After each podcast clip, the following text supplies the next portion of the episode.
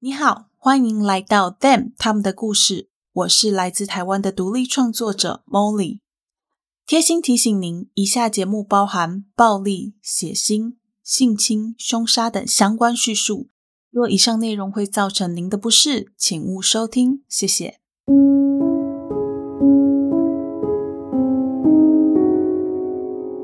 Hello，各位亲爱的 Bonus 们，大家好，欢迎回到 Them 他们的故事第三季。我是 Molly。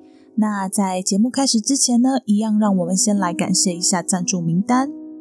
本周非常感谢 Sherry 张的赞助，非常非常的感谢你。Molly 会继续好好的做节目，产出更多更优质的节目来给大家收听的。然后啊，这周蛮多人来跟 Molly 说音质提升了不少。关于这点啊，Molly 真的真的非常感谢过去有赞助过 Molly 的 Bonus 们。就是因为你们的赞助，我才有足够的经费做设备上的升级，所以真的非常非常的感谢大家，让 Molly 的节目可以更上一层楼这样子。那除了设备之外啊，Molly 几乎每一集的资料来源都会需要买一些，呃，就是像书啊、报纸之类的，这些也都是透过大家的赞助然后来支付的。所以真的非常非常感谢大家，真的是因为有你们，就是节目才可以变得这么的丰富。好啦，那话说回来呢，我们赶快来进入我们的这个案件内容。我们上一集有讲到啊，在第一位被害人的遗体被民众发现之后，南澳失踪人口部门的警方又从上千笔失踪人口资料当中过滤出了六位失踪状况很类似的女性。推测他们有可能是被同一个歹徒所杀害，但是因为他们没有其他的证据以及任何相关的线索，所以这起案件才只能被无奈的搁置着。结果没想到，在几个月之后，那同一个地区又接连出土了第二、第三和第四具遗体，整起案件才引起了社会大众的重视。警方也在巨大的破案压力之下。提供了悬赏奖金，还一度将奖金从三万澳币加码到四万澳币。也就是在这个时候，一笔至关重要的线索出现，成了破案的关键。好，那我们废话不多说，就要开始喽。就在当地的警局将悬赏奖金提高到四万澳币的时候，一位叫做艾米莉亚的女性联络警方，她告诉警方说。这些失踪的女性应该跟她一个已经过世的朋友有关。两年前，艾米莉亚当时的男朋友克里斯死于一场车祸。在那场丧礼之后，他们的共同好友詹姆将艾米莉亚拉到一旁，跟她说了一些她这辈子永远也不可能相信，但也永远忘不了的事情。詹姆告诉艾米莉亚，克里斯是一位连环杀手。如果他不死的话，那一定会有更多女性受害者出现。警方听到这个消息之后，起先是有点怀疑，毕竟在过去两年间，他们得到的假消息实在多到让人厌烦的程度。不过，既然有人提供线索，那他们还是得要去做一点调查。在调阅了克里斯的档案之后，他们发现这个人他有性暴力犯罪的前科。也曾经因此进入过监狱服刑。在一九七七年的时候，因为车祸而死亡，而他过世的时间点恰巧就在最后一位被害人失踪之后不久。性暴力，这不就跟之前犯罪侧写专家提过的条件吻合吗？警方依照艾米莉亚给的线索，开始寻找克里斯生前最亲近的好朋友詹姆。詹姆，他的本名叫做詹姆斯·麦勒，后面我们会继续叫他詹姆。他虽然进过监狱，但是没有暴力犯罪的前科。将他送进监狱的，都是一些像是偷窃啊，或者是入室窃盗的案件。警方寻找詹姆的过程并不顺利。根据詹姆身边的朋友和家人表示，在克里斯过世之后，詹姆就很少主动跟他们联络。警方找了很久，终于在阿德雷德市中心的一个流浪者之家找到詹姆。当詹姆一发现自己被盯上，便立刻放下手边的工作，离开了流浪者之家，往人多的地方前进，希望可以借此逃过警方的追捕。但最后他还是被警方给拦了下来。警方将詹姆带回到警局，开始询问他有关克里斯的事情。不过詹姆始终没有松口，甚至在一开始，詹姆被问起认不认识克里斯的时候，他也只是表示自己听过这个人。在后续警方已经摊牌，说出他们的犯行时，詹姆还一度想要袒护克里斯。他告诉警方说，克里斯是一个长得非常好看的年轻人。根本就不需要透过任何手段来诱拐年轻女性，再将他们杀人灭口。眼看着詹姆无论如何都不肯说出事实的真相，警方只好承认，他们之所以会找上詹姆，就是因为克里斯的前女友艾米莉亚向警方提供了线索。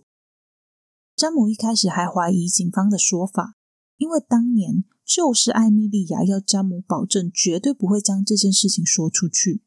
没有理由，艾米莉亚会在这个时候去找警方。难道真的是为了悬赏奖金吗？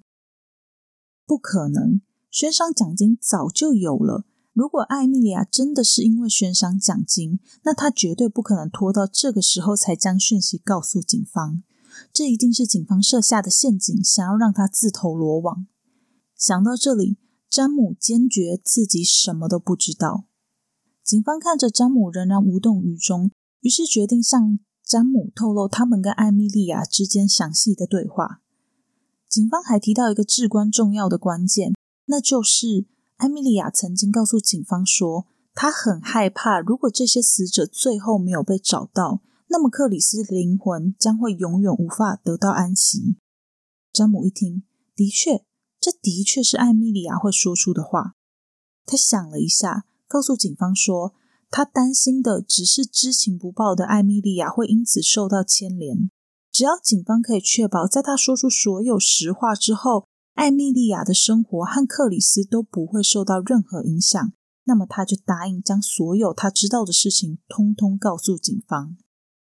负责办案的其中一位警探同意，并告诉詹姆说：“我们知道你很爱克里斯，也知道你只是想要保护他。”这一点毋庸置疑，未来大家也都会知道这件事情。达成共识之后，警探问詹姆：“还有没有其他的受害者？”詹姆说：“有，还有三个。”接着，他便带着警方出发，前往寻找另外三具遗体。由于警界高层当时非常害怕詹姆会趁机逃跑，所以下达命令：只要詹姆企图逃跑，随行的远警就可以直接开枪制服。但不久之后，警察们就发现，虽然找寻遗体的过程并不顺利，可是詹姆非常尽力的在配合他们调查。看得出来，他是真心想要带警方去找寻剩下的被害者。他们也察觉不出詹姆有想要脱逃的迹象，所以便很放心的解开了詹姆手上的手铐。当他们要出发前往寻找遗体的时候，已经晚上十点多，天色相当昏暗。不过，警方仍然决定要打铁趁热，出发前往被害人被埋葬的地点，以防詹姆后悔。他们先是依照詹姆的指示来到了特鲁洛地区，沿着一条没有开发的泥土路缓缓前进。过了一阵子，他们看到了一座废弃的农舍。詹姆要他们停下来看一看。车子停了下来，詹姆张大眼睛仔细看着农舍周围，然后指着一旁的树丛说。我想应该就在那附近了。警方一听，立刻下车，拿着手电筒朝那个方向开始寻找。就在跟詹姆同车的远警也准备下车帮忙的时候，詹姆害怕的告诉警方说：“不要把我一个人留在这里。”接着，有更多的远警加入了搜寻的行列。不过，在黑暗之中，只能靠着手电筒的光线，难度实在很高。他们大约花了一个小时，在同一片区域来回寻找，但就是没有找到任何线索。直到詹姆第二次指出另外一棵树的时候，他们才在那棵树的附近找到了朱莉·马基塔的遗体。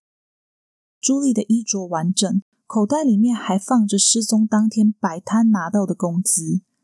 找到朱莉的遗体之后，詹姆转头告诉警方。剩下的两具遗体并没有被埋在特鲁洛这边。说完，他便带着警方来到了一个距离阿德雷德市中心大概四十二公里左右的高乐港。这个地方是一片沙滩，他们沿着沙滩一路前进。不过，由于天色昏暗，加上沙滩的景象实在太过相似，连詹姆自己都没有办法明确的指出埋尸的地点，所以他们便决定要先去另外一个地点，等到天亮的时候再回来继续找。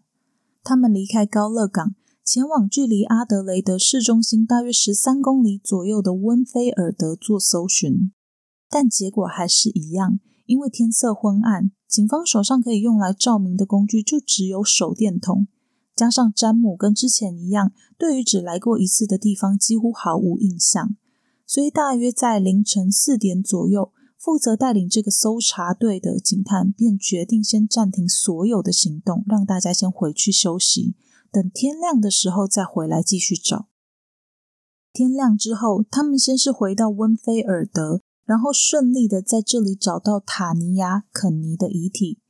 接着，他们去到比较远的那个高乐港，找寻最后一位被害者戴博拉·兰博。经过一番努力的寻找，警方最终找到了黛博拉的遗体。她的遗体被埋在沙子的深处，出土的时候手脚被捆绑。经过法医的检验，黛博拉的死因跟其他被害者明显不同。法医发现她的肺部和呼吸道里都含有大量的沙子，这等于表示黛博拉并不是被勒死，而是活活的被埋进沙子里的。最后因为氧气不足而导致窒息死亡。就在警方顺利的找到所有遗体之后，他们将詹姆再次带回到警局。要将犯案的过程全部交代清楚。这时候，詹姆也毫不犹豫的一口气将所有的事情毫不保留的和盘托出。接下来，我就要来跟大家说说詹姆和克里斯的背景，以及他们是怎样走上这条不归路的。首先是詹姆，他出生于一九四零年二月二日，来自一个贫穷的家庭。家里除了他之外，还有另外五个孩子。由于小孩很多，加上父母长期忙于工作，所以詹姆在各方面的需求就很少被父母注意到。也因此，让詹姆在年纪很小的时候就决定要离开家。据说他是从开始会走路的那一刻起，就想尽一切办法的要逃家。只是他每次都很幸运的被警察或是邻居发现，被平安的送回到家。詹姆家的经济状况一直没有好转，导致他在很小的时候就学会到家以外的地方去寻求他所欠缺的资源。而在没有一技之长、无法靠自己谋生的情况之下，最简单、最直觉的方式就是偷窃。这让他在年纪很轻的时候就进了少年感化院。十五岁那年，他因为受不了感化院的生活，趁着管理人员不注意的时候。在感化院的园区里面偷了一台车，然后开着那台车逃离了园区。不过他很快的又再被抓回到感化院里。在那次的事件之后，感化院的院方就认为他们没有办法约束詹姆的行为，所以詹姆就被转送到新南威尔斯州的长湾监狱里，用劳动服务来度过他剩下的刑期。好不容易等到了期满出狱，他很快的就又再度因为偷窃而被送回到监狱里。他曾经说过，比起外面，监狱里的生活才让他更有归属感和安全感。大概也是因为这个原因，监狱就像他家的后厨房，他总是在那里进进出出。也是这样不稳定的生活，让他几乎没有朋友。另外就是。詹姆他在很年轻的时候就发现自己对女性一点兴趣都没有。他知道自己是一个男同志，但在那个保守的年代里，大多数的人对同性恋都还抱有严重的歧视，所以他只能将这个秘密藏在心里，从来没有对任何人提起。这样的生活一直持续到他大概三十四岁那年，他的人生迎来了一个重大的改变。他认识了克里斯。克里斯的全名是克里斯多福·沃雷尔，后面我们就继续沿用克里斯。克里斯是在一九五四年一月十七日出生，从小就是由外婆带大的。在他高中毕业之后，他就离开家到西澳去当空军。不过他没有在军队里待太久。至于他离开军队的原因，以及他在军中的生活到底过得怎样，我们就不得而知。只知道在他离开军队后不久，他就先因为偷窃被送进监狱。还好他在监狱中表现良好，很快的就获得了假释。但是他并没有珍惜这得来不易的自由，很快的就又因为侵犯一名女性被送进监狱。对于这起案件，他始终否认自己犯案。在审判的时候，他先是在法庭上告诉法官说，两个人是两情相悦。在互相同意的情况之下发生了关系，只是后来女方后悔才会对他做出性侵的指控。到问到后来，他又改口说是他当时喝得太醉，完全不记得当时发生的事情。这样反复的说法，让陪审团就认定他的确侵犯了那名女性。法官就以强制性交的罪名将他送进监狱。之后，有人问起克里斯进监狱的原因，克里斯都会回答前者，也就是两情相悦、女方后悔的说法来做回应。大部分的人都会相信克里斯，因为克里斯他不管从外表、性格到他的谈吐，都不像是一个需要到用强硬的手法才能让女性屈服的人。詹姆跟其他人一样，完全同意克里斯的说法。当时克里斯他所在的监狱跟詹姆是同一个，他们两个就因此在监狱中认识。原本在监狱的詹姆一向都是独来独往，毕竟他在监狱里的时间不会太长，同志的身份也可能会为他带来麻烦，所以他从来不会去主动认识其他人，或者是和其他人有任何比较亲近的来往。是克里斯他先去搭讪詹姆的。克里斯第一次主动接近詹姆的时候，詹姆有点惊讶，也有点紧张，因为年仅二十岁的克里斯不但年轻，长相好看，个性也非常阳光开朗，跟监狱里的那些囚犯有着截然不同的气质。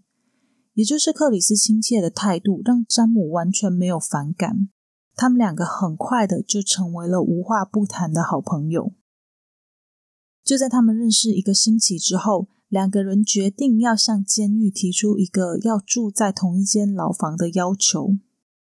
这个申请很快就被通过了，而且不仅在监狱里要住在一起，他们甚至连出狱之后都打算要一起生活。这两个人形影不离，在监狱中成了最好的兄弟党。某天，克里斯他忽然没头没脑的告诉詹姆说：“其实自己是一个杀人魔。”但仅仅如此而已，没有多做其他的解释。詹姆听得一头雾水，还要克里斯不要随便乱开玩笑。克里斯那起强暴案让他被判处了有期徒刑六年，他后来被转到南澳的亚特拉劳动监狱里服刑。在他转换监狱之后没有多久，詹姆就出狱了。前面有提到，詹姆曾经说过，监狱是最能够让他感觉到有安全感以及归属感的地方。加上在那里有他最要好的朋友克里斯，所以詹姆便决定要把自己送回监狱，这样他才能够继续跟克里斯在一起。所以在出狱之后不久，詹姆便跑去偷了四千副太阳眼镜，然后如愿以偿的再度回到监狱里和克里斯相聚。过了大约一年左右，一九七六年二月十一日，詹姆期满出狱。他先是到了一位跟他关系比较亲近的亲生姐姐家，姐姐已经结婚，跟丈夫住在一起，他们还有两个女儿。姐姐跟姐夫都了解詹姆的状况，知道他刚出狱，也很清楚他当初进入监狱的原因。也正是因为这样，他们对詹姆并没有任何的敌意和排斥。因为他们知道詹姆绝对不会伤害任何人，加上詹姆很愿意帮忙姐姐照顾两个孩子，孩子们也很喜欢詹姆，所以就同意让詹姆暂住在他们家。詹姆出狱的时间比克里斯早了一点，眼看着克里斯可以假释的时间就要到了，他也就没有再想要回到监狱里的念头，认为自己就一直去探监，直到克里斯出狱。两个人就可以朝着共同生活的目标前进。但问题来了，詹姆出狱之后，其中一项规定就是在接下来的十二个月里面，他不可以再去拜访监狱，或者是跟囚犯和曾经在监狱里待过的狱友有任何的联系。可是他实在受不了一直见不到克里斯，所以他便将自己打扮成女人的样子，假装自己是克里斯的女性亲友，以蒙混过关。詹姆出狱后不久，克里斯曾经有过一次假释的机会。当时的假释官根据法规去询问了克里斯的妈妈和继父，问他们愿不愿意在克里斯假释出狱的这段期间收留克里斯。不过这两个人却因为害怕克里斯会给家里的弟弟带来不好的影响，所以拒绝了假释官的提议。大概就是因为这个样子，克里斯那一次的申请并没有通过。直到一九七六年六月份，也就是在詹姆出狱之后大约四个月左右，克里斯再一次申请假释。由于克里斯在监狱当中的表现良好，和其他的狱友相处融洽，所以当时的假释官便依照规定核准了克里斯的申请。出院之后，克里斯借住在朋友家，同时也跟詹姆相逢。凭借着无害的外表和让人感到亲切的态度。克里斯很快的就找到了一份在工厂的工作，然后是一家洗衣店。最后，他决定要在一份由政府所提供的道路监护工作中留下。之后，他也将詹姆介绍进了这个工作，两个人得到了更多的相处机会。虽然暂时分居两地，但是他们两个人对未来是有共识的。他们计划要多存一点钱。等存到租房子的押金之后，就可以一起租一间房子住在一起。可是这对他们两个人来说并没有那么容易，因为每次下班之后，他们就会到阿德雷德市中心的酒吧喝酒，导致他们存钱的速度非常缓慢。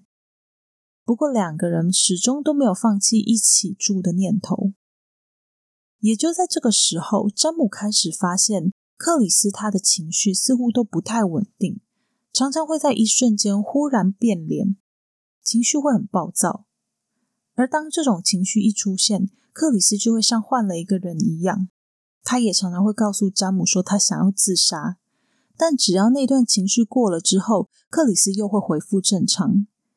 后来他们便把这个情绪叫做暗黑模式。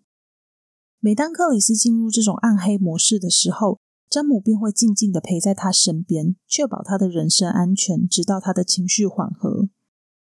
随着克里斯的暗黑模式次数越来越多，发生的次数越来越频繁，詹姆开始担心起克里斯的精神健康状况。他曾经问过克里斯是不是要去看看心理医生，但直接被克里斯给拒绝。克里斯似乎认为自己可以掌控自己的情绪。也差不多在这个时候，詹姆发现克里斯对于像是 BDSM 这类的题材非常有兴趣。他常常会带着詹姆到市中心的成人用品店，在那里购买 BDSM 的杂志。等到他们回家之后，克里斯便会当着詹姆的面开始自慰。前面我们已经知道詹姆是一位男同志，但截至目前为止，他都非常珍惜自己跟克里斯之间的友谊。他喜欢克里斯，可是他很努力的不要去打破这层关系。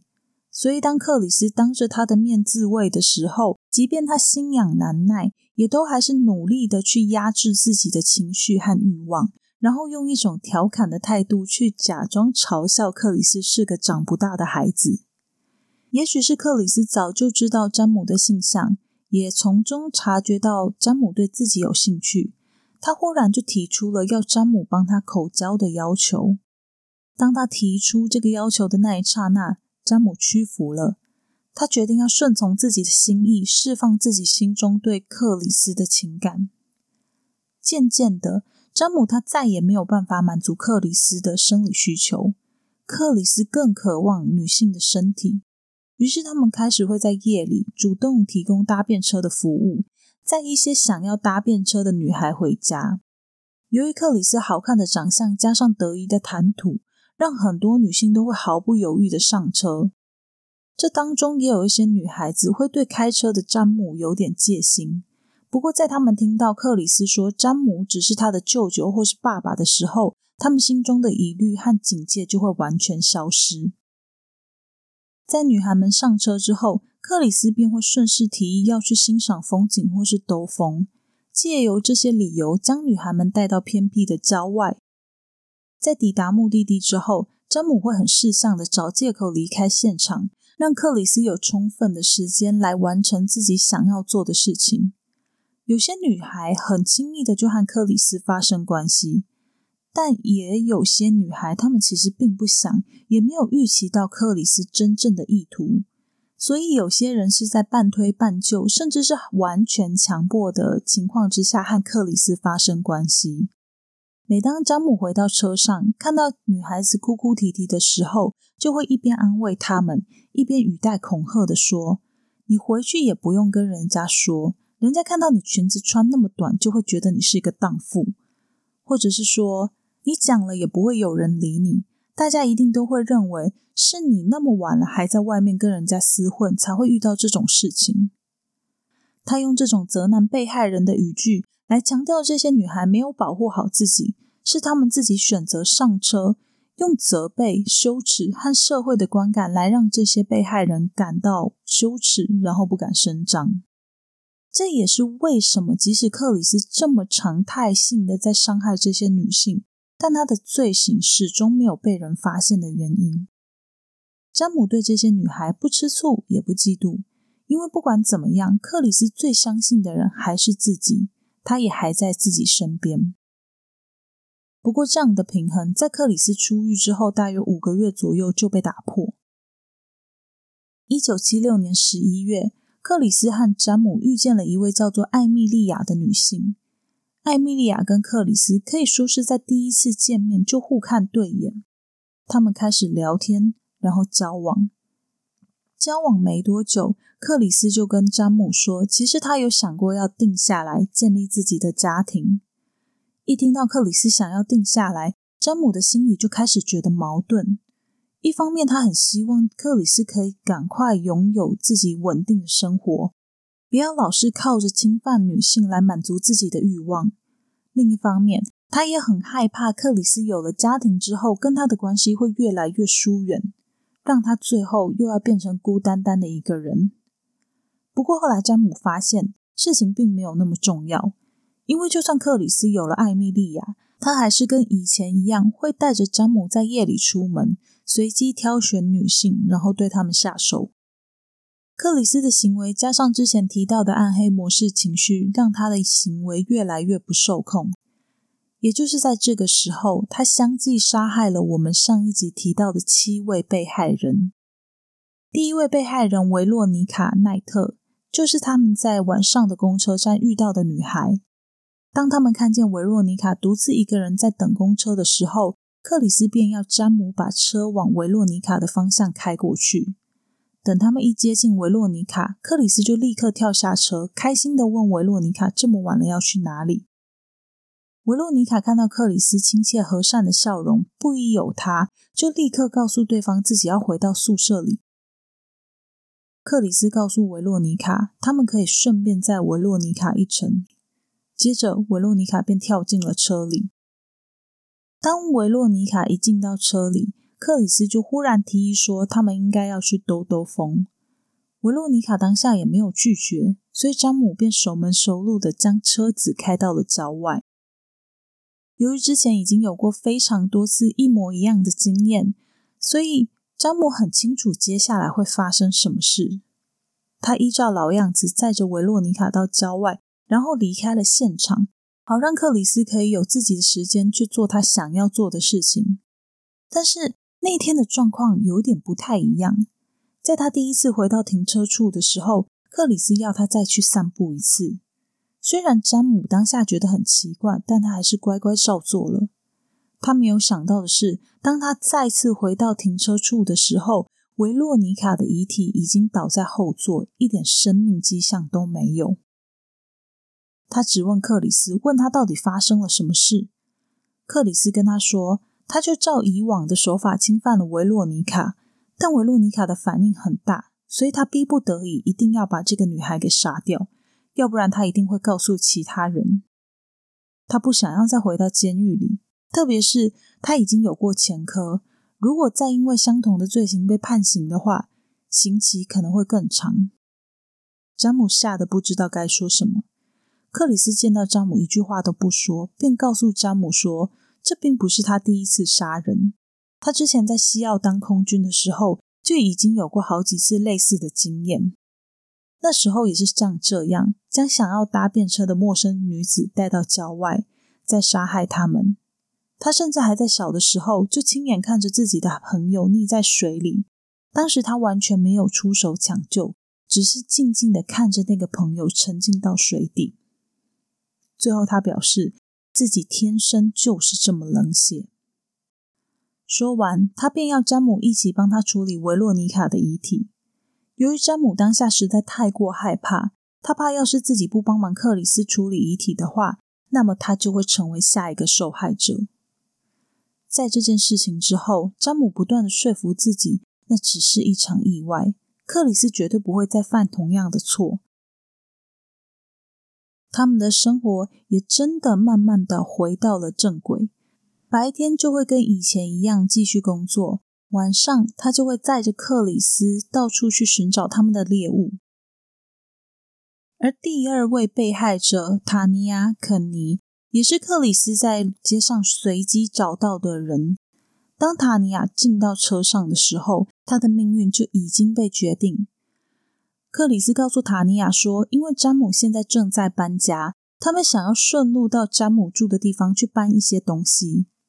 毕竟顺路，所以并没有引起塔尼亚的任何怀疑。他们将车开往詹姆的住处，也就是詹姆的姐姐家。詹姆一停好车，克里斯便问塔尼亚说：他可不可以帮忙？塔尼亚立刻答应。于是克里斯就叫詹姆留在车上等。”然后他带着塔尼亚进到了詹姆的姐姐家。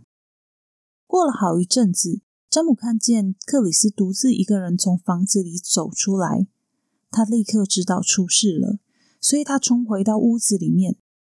接着，他便看见塔尼亚手脚都被绑住，而且已经毫无气息。詹姆跟之前一样责备克里斯，他没有想到克里斯居然大胆的就在詹姆的姐姐家动手。而克里斯则是跟前一次一样威胁詹姆，并且要詹姆一起帮他处理塔尼亚的遗体。由于当时还是白天，所以他们决定要先把塔尼亚的遗体放在衣橱里面，等到晚上再行动。塔尼亚的遗体最后就被他们丢弃在温菲尔德。即使到了这个时候，詹姆还是不断的在说服自己：这只是个意外，这只是个意外，这只是个意外。克里斯只是因为进入到暗黑模式的情绪，才会一时失手杀人。不过，这样的意外不断的继续发生。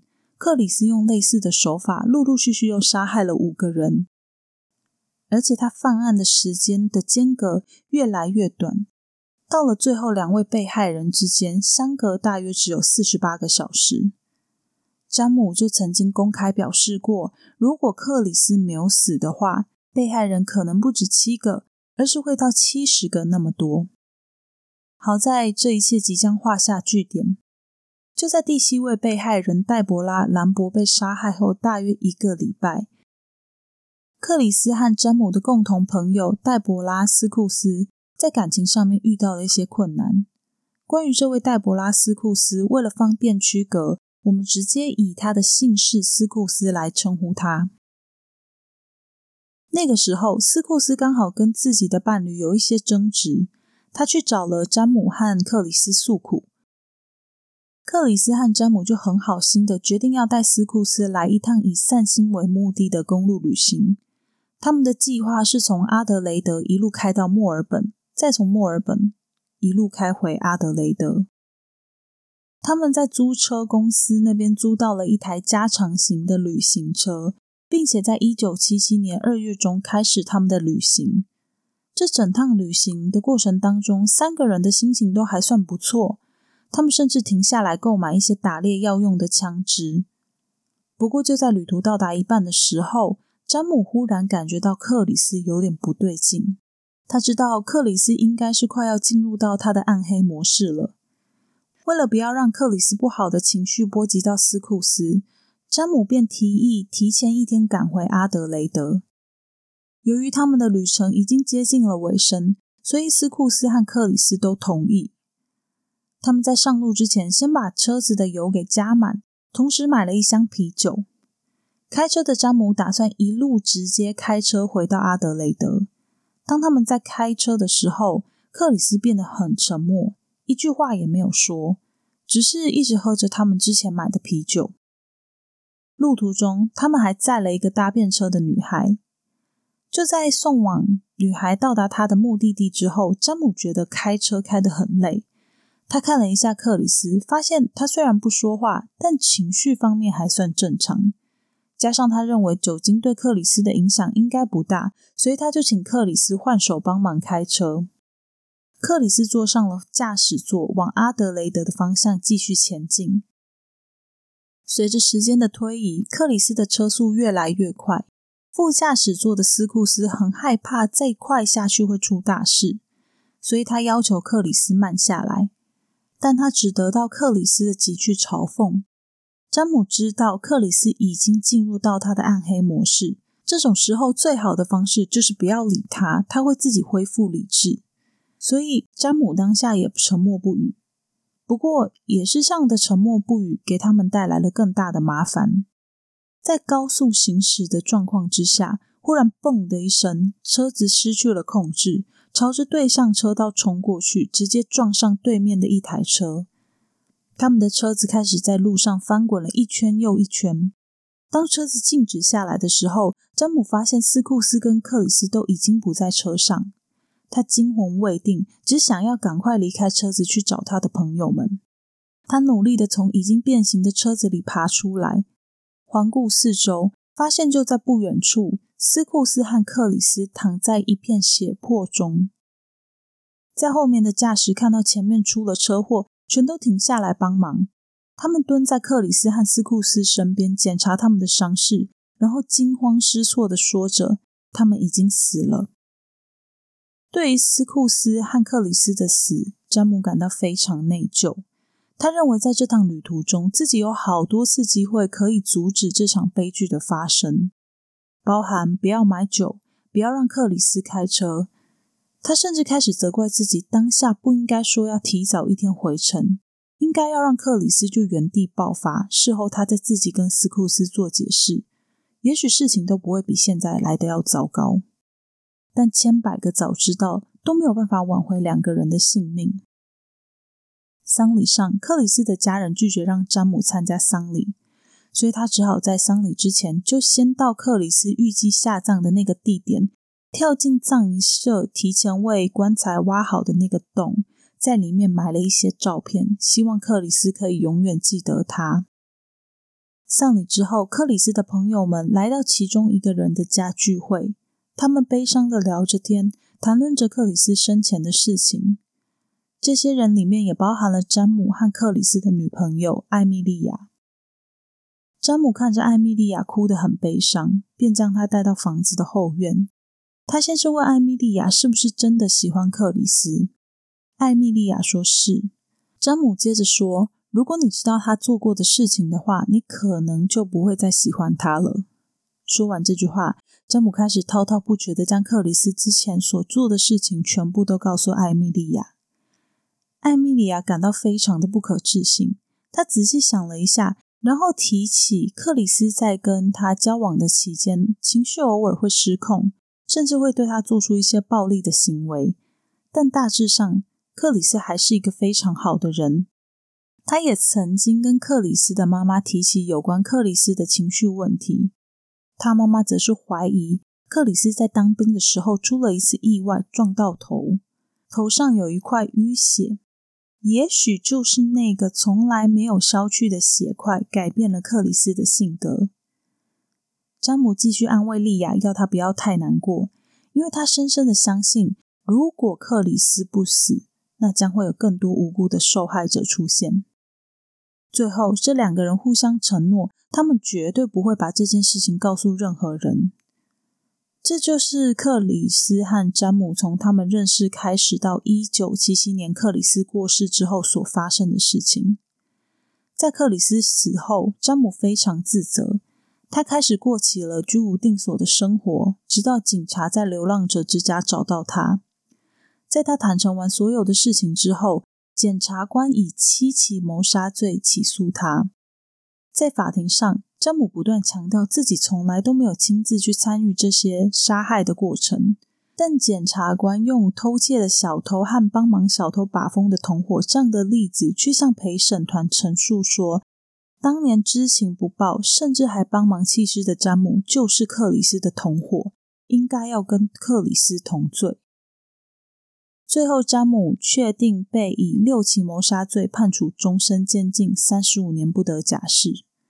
陪审团认为，在第一起维洛尼卡·奈特的案件发生的当下，詹姆的确可能因为事发突然、毫无准备，也因为害怕，所以被逼得要帮忙处理尸体。但在那之后，他不但没有报警，还在知道这些女孩们可能会出事的情况下，继续载着克里斯到处寻找猎物。事后还继续帮忙他处理遗体。毫无疑问的，他绝对是帮凶之一。另外，让法官质疑的是：难道这些女孩就真的只是因为克里斯的长相就上了他们的车吗？还是其实这里面有一些人是被强硬的带上车的呢？詹姆当下坚决否认他们强迫过任何人上车。不过，这一切都是他的说辞，事实是什么，也只剩他一个人知道。詹姆本来如果有服刑满三十五年的话，他会在二零一四年有申请假释出狱的机会，到时候他大概是七十四岁。可是他没有等到那个时候，在二零零八年那年就因为肝功能衰竭而死在医院。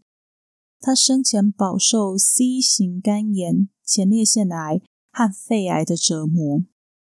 在这起案件登上报道之后，很多人质疑南澳当地对于性侵犯罪者的刑罚过低。克里斯当年居然只被判处了六年的有期徒刑。更糟糕的是，他的假释官明明很清楚克里斯是一位性犯罪者，却没有让他服刑完毕，就核准他提前假释出狱。假释官对于社会大众的指责感到非常的无奈，也非常后悔。毕竟他只是照着法规的规定做事，没有特别优待克里斯。谁知道克里斯假释之后会变本加厉？好啦，那案件本身到这边就结束啦。今天要来跟大家分享一个我一直很关注的议题，本来是两个啦，但写完之后发现时间真的太长了。其中一个会留着以后有类似的案件再讲给大家听。哎，对，话说啊，议题这种东西一定是会有不同的看法，就是看你从哪一个角度去看，跟你所接收到的讯息，还有你个人的成长背景、价值观是什么。没有说谁一定是对，一定是错。那我今天讲的是我搜集到的资料，以及在我看完资料之后的想法。如果 bonus 们有不同的看法的话，也欢迎理性讨论。那我们今天要来跟大家讨论的就是跟精神疾病病逝感有关的议题。不知道大家记不记得，我们今天讲的这起案件里面，詹姆曾经就有跟克里斯提到说，他是不是应该要去看精神科医生这一点。当时克里斯是直接拒绝詹姆的提议。虽然詹姆他后来有推测，克里斯不愿意接受治疗的原因，应该是因为他害怕自己原本性格上美好的那一部分会随着治疗而消失。但因为克里斯他从来没有真正的接受过任何的心理治疗，所以他的问题到底出在哪里，我们也不清楚。不管是在过去我们聊到的真实犯罪，还是曾经发生在台湾的案件。或甚至是我们身边的同事、朋友、亲人身上，好像都会有一个经验，是在聊到对方的精神状况跟行为的时候，我们常常会听到类似以下的言论，像是这个人从国小就有问题，但是不去看医生，爸爸妈妈也根本没有意识到他有问题，根本缺乏病视感，或者是这个人他明明躁郁症那么严重，严重到都会影响我们上班了。还不去看医生，有没有病逝感啊？类似像这样的言论，我们多多少少都会从新闻媒体或者是周遭亲朋好友的口中听到过。每次有像这样子的言论出现的时候，很多人就会误以为说，病视感就是有跟没有的差别。这个人如果有去看医生，就是有病视感；如果他没有去看医生，就是没有病视感。但事情真的这么简单吗？事实上啊，病视感它大部分会区分为以下六个阶段。第一个阶段是完全不觉得自己有问题，所以他不需要接受治疗。第二个阶段是这个人他开始会觉得自己好像跟别人有一点点不一样，可是他不能说出这个不一样的地方在哪里，只是觉得自己好像在某方面跟别人有点格格不入。第三个阶段。这个人他开始意识到自己跟别人不太一样，可是他会觉得这些不一样都是别人的错，都是环境的问题，跟他本身没有关系。第四个阶段就是这个人他意识到自己跟别人不一样，而且他开始意识到这个好像就是我自己的问题耶，但是这个问题到底是什么，他不知道。第五个是。这个人他非常知道自己的问题出在哪里，但是他没有办法，或者是不知道怎么去改善。第六个阶段就是这个人他知道他的问题出在哪里，他也知道要怎么样改善，而且他会积极的想要去改善并接受治疗。透过以上六个不同的阶段，我们就可以知道，其实病视感它不是只有在有跟没有之间的差别。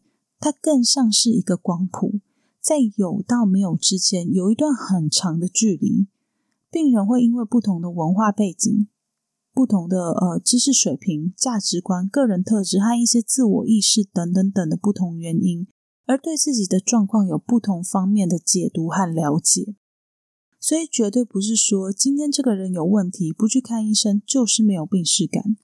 更多的时候，反而是知道自己有问题，只是不知道问题出在哪里。当不知道问题出在哪里的时候，自然就不知道怎么解决，或者是说，他们知道自己有问题，但是他们害怕，一旦他们面对问题的时候，就又会有新的问题出现。还有可能是他们会害怕，说一旦他们面对了自己的问题，就要遭受到别人的批评。像这样的状况，我们只能说是他的病视感比较低，但绝对不是没有。再来啊，要怎样才能培养病视感？除了是透过相关的教育之外，还有一个很重要的关键点，就是不要贴标签，而且是在平常生活当中就要养成不要去随便帮别人贴标签的这个习惯。这个呃，我们在节目当中讲过不止一次了。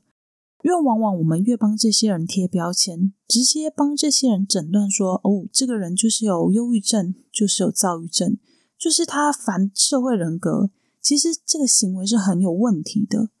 一方面，多数的我们都不是相关的从业人员，我们不会去做专业的评估；另一方面啊，被贴上这些标签的人，很可能就会因此更加抗拒就医，不愿意面对自己的问题。甚至可能会更直接的拒绝自己生病的事实。当我们在遇到我们可能觉得他好像有问题的对象的时候，最好的方法就是在自己有能力的情况之下去陪伴并同理对方，然后在保有自己原则跟底线的前提之下去了解对方的思维，借由陪伴让对方慢慢的去察觉到自己跟别人的差异。进而开始面对他们的问题，最终可以接受治疗，但真的很难啦。而且大家如果呃，也就是要记得，陪伴是一件很花心力的事情。如果你真的决定要做了，也请一定要好好照顾自己。然后，当你发现你自己好像有一点累，有点喘不过气了，适时的抽身并没有不对。陪伴的过程啊，也要有自己的界限，不是说同理就可以让对方无限上纲的对你予取予求，你还是要让对方知道你自己的底线在哪里哦。好啦，小小的分享，那今天的案件就到这边结束。今天没有留言，留言下次会再回来。提醒大家一下，接下来一到两周的时间，我会把之前的集数照片慢慢补上，可能会有一点点洗版，就请大家见谅啦。然后下一起案件呢，我们依照之前大家在社群上的投票结果，要来讲一起发生在英国的案件。这个女性啊，她很可能是英国史上杀人总数最多的连环杀手。至于案件的详细内容，就等下下周茉莉来细细的说给大家听啦。顺便提醒大家，如果你喜欢这档节目，可以透过叙述栏的连接找到我们的 FB、IG，或是直接到 FB 和 IG 上面搜寻 them 他们的故事，英文是 T H E M 加上中文他们的故事，就可以找到节目的社群平台喽。如果你心有余力有余的话，还可以小额赞助一下 Molly，帮助节目持续成长。如果心有余力还在培养的话，那么透过留言来给 Molly 加油打气，在你社群上推荐 Molly 的节目，和在你收听的平台上留言加五星，特别是 Apple Podcast 和 Spotify 的五星评价，对节目的曝光度和 Molly 的个人成长都是非常重要的哦。好啦，那就谢谢大家的收听，我是 Molly，我们下集再见喽，拜拜。Welcome to the darkness.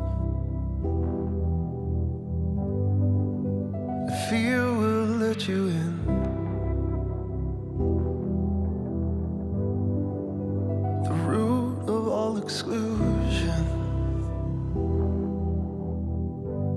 Who is out and who is in?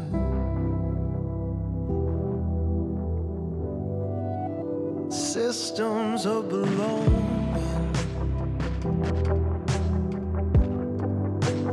lock us in a cage.